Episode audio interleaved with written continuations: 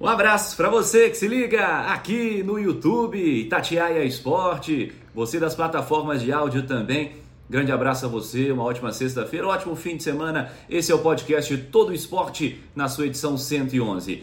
Desejando a você um ótimo dia, uma ótima tarde, uma ótima noite, você que nos acompanha em qualquer horário. Tô gravando em um ambiente diferente nessa sexta-feira, tô voltando hoje à redação, período aí de férias nas últimas três semanas. E em meio a isso, estivemos lá no Minas Tênis Clube nessa semana para acompanharmos o primeiro clássico da temporada na Arena Minas, Arena UniBH que teve o primeiro encontro da temporada entre o Sada Cruzeiro e a equipe do Itambé Minas. Times que nas últimas temporadas vêm se enfrentando em grandes decisões, não só em âmbito estadual, mas também continental, competições nacionais de um modo geral, Superliga, Copa Brasil, rivais importantes aí nas últimas temporadas, além do histórico local, né, do fator da rivalidade local também e times que vivem em momentos diferentes, né? Porque é um Sada Cruzeiro que está mantendo a sua base, dando sequência à sua equipe, sempre mexendo o mínimo possível, né? Sempre o plano da equipe do Sada Cruzeiro. E por outro lado é o Minas Tênis Clube que tem muita renovação. Ainda que nesse primeiro clássico da temporada, que foi disputado na última quarta-feira, dois dias antes da gravação desse podcast, está indo ao ar nessa sexta-feira, dia 29, é, ainda que as equipes estivessem com desfalques. Se você pega, por exemplo, o time do Cruzeiro que esteve em quadra, é, a lista de relacionados, né, os atletas disponíveis para o jogo, é, a dupla de centrais, por exemplo, não estavam em Belo Horizonte, né, estão com a seleção. Falando do Otávio, falando do Lucão, por exemplo. O Lopes, ponteiro cubano, atacante cubano, vai disputar pré-olímpico. Outro cara que também não esteve presente. Então, desfalques que impactam muito no time. Do outro lado do Minas, também desfalques e um deles, importantíssimo, principal deles, é o Mike, né, o líbero, que também está com seleção e por isso não esteve disponível para esse jogo, para esse desafio. O Sada Cruzeiro venceu, dominante. 3 sets a 0, 25 23, 25 20, 25 23. Jogo rápido na Arena Minas Tênis Clube, vitória do vitória da equipe Celeste na casa do Minas. E o jogo teve alguns destaques interessantes. A gente vai ouvir aqui a partir de agora. Já já vou falar com o Isaac, que foi um personagem ele fez história no Sada Cruzeiro e agora está no Minas Tênis Clube após um período de recuperação física. Vamos falar com ele na sequência. Mas primeiro, lá do vencedor nesse clássico, vamos ouvir o Felipe sobre esses primeiros clássicos do Cruzeiro na temporada. Técnico Felipe Ferraz, ele fala do jogo e fala desse começo de ano. Felipe fala aqui no Todo Esporte. Vamos ouvir. Primeiras impressões sobre um primeiro clássico da temporada, né? É, primeiro passo aí, primeiro grande confronto com esse rival. Como você enxergou o Sada hoje? Ah, acho que o Sada Cruzeiro muito mais equilibrado hoje, né? O que a gente vem buscando aí durante o treinamento, na, na pré-temporada e agora no início de temporada do Campeonato Mineiro. É, alguns jogos nós fizemos, né, com todo respeito às equipes de lá, um jogo bem equilibrado, estão jogando muito bem. E o Sara Cruzeiro com um desfalque, né, praticamente meio time, né, são três peças fora e dando oportunidade para esses meninos que estão jogando agora também. É uma pressão diferente. A gente sabe a pressão que tem sempre de querer vencer, de ter que vencer. Então isso para eles é às vezes é um, um pouco de peso, né, mas tem que aprender a jogar dessa maneira. E hoje encontrar essa alegria de jogar, né? Jogar um, um, com saque, com side-out, passando bem. Então acho que é encontrar um equilíbrio nas, na, nos fundamentos para que a gente possa ter aí êxito na, nos jogos. Primeiros jogos ainda, né? E como você disse, time desfalcado, muitas peças faltando ainda, mas como o time tem se saído de um modo geral, ainda que com essas dificuldades? Não, muito interessante. Acho que o que a gente está propondo para eles nos treinamentos, a nossa filosofia de trabalho, o nosso esquema tático está sendo cumprido e eles estão cada vez mais buscando essa performance, né, de melhorar. E a gente fica feliz de saber que o resultado está vindo, não só pelo resultado positivo, né, mas no dia a dia o trabalho que eles vêm buscando na, na questão de melhoria. A fórmula é sempre mexer o menos possível, né? Nesse sentido é um Sada Cruzeiro que sai em vantagem de novo. É, quando eu falo mexer o menos possível, a gente tenta manter sempre uma base. Eu sempre gostei disso, né? De ter uma manutenção principal do, do time titular ou de uma base. E aqui hoje, eu poderia mexer também na equipe, né? Quando eu falo agora de mexer nos jogos, procurei mexer lá nos outros dois jogos. Hoje, pela equipe estar tá mais coesa, mais equilibrada, eu procurei deixar para dar mais ritmo, para dar mais é, força. Então acho que hoje eles mereceram ficar ali o time só. Legal, tá aí o Felipe com a gente. Vamos do Felipe pro Wallace, que é sempre um personagem importante. O Wallace falou com a gente algumas semanas aqui no Todo Esporte sobre esse recomeço da temporada, né, sobre o que ficou para trás e agora falando sobre é, o que vem pela frente também, esse jogo, esse primeiro momento e ele fala também sobre essa vitória da equipe celeste e a sequência da temporada. Vamos ouvir o Wallace sobre esse primeiro clássico. Foi um bom jogo, cara. Eu acho que a gente ainda deu algumas osciladas, mas nada comparado aos dois últimos jogos, é, por exemplo. Mas estamos no caminho. Acho que esse é o caminho. Tem muita coisa ainda para melhorar. A gente sabe do potencial do nosso time. É, mas importante, vitória importantíssima, um grande passo aí para nossa classificação. E agora é não baixar. Tem Juiz de Fora aí já na sexta-feira. Tentar cada vez mais é, a, a adquirir pontos aí para não, não ficar em segundo na tabela. Você fala de dificuldades iniciais, né? Mas começo de temporada é sempre difícil, né? O time tá três, quatro peças fora. É, alguns chegaram no meio da preparação, o caso do Vacari, por exemplo, estava com seleção antes, enfim. É, quais os principais desafios desse começo de temporada?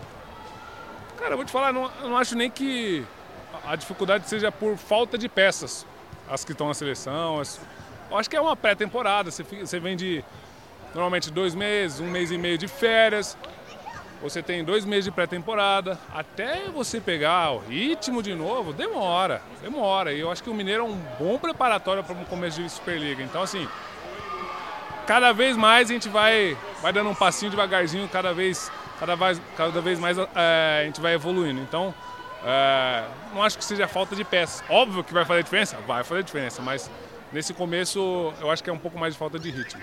Você, como uma das referências do vôlei brasileiro, campeão olímpico, enfim, um dos grandes nomes dessa geração do vôlei brasileiro que segue em quadra, é, certamente entende a importância que nós tivemos aí no último, na última semana da, do falecimento da Valeuska, né?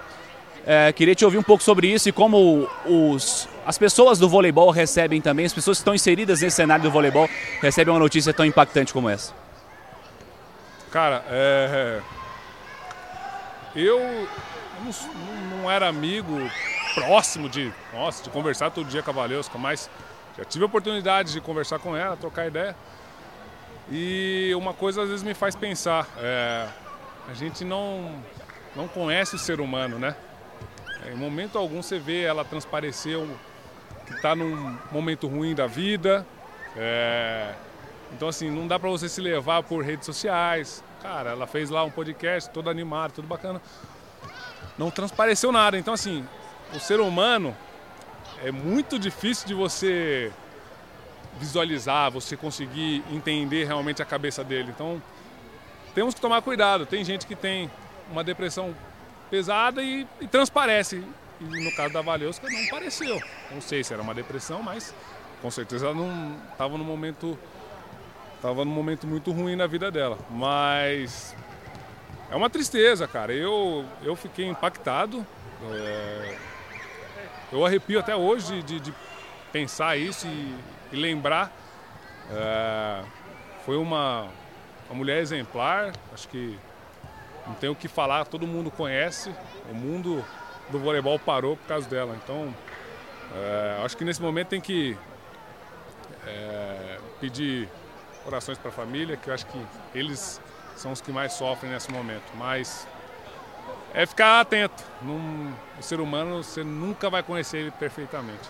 Legal, tá aí o Wallace com a gente nessa última resposta, ele dando depoimento importante sobre a Valilska, né? Que é um personagem, foi um grande personagem do vôlei brasileiro que nos deixou aí nas últimas semanas. Certamente você, fã do voleibol, acompanhou essa história muito triste e mais uma vez os sentimentos nossos aos fãs do voleibol, a amigos e familiares da Valilska, palavras muito impactantes do Wallace.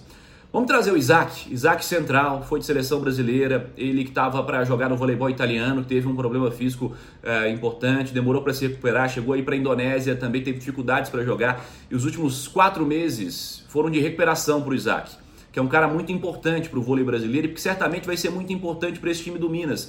Ele fez história no Sada Cruzeiro e agora quer fazer história no Minas também. Apesar da derrota, a quarta-feira foi muito importante para o Isaac. Vamos ouvi-lo sobre isso. Individualmente para você é um jogo que vale muito também, né?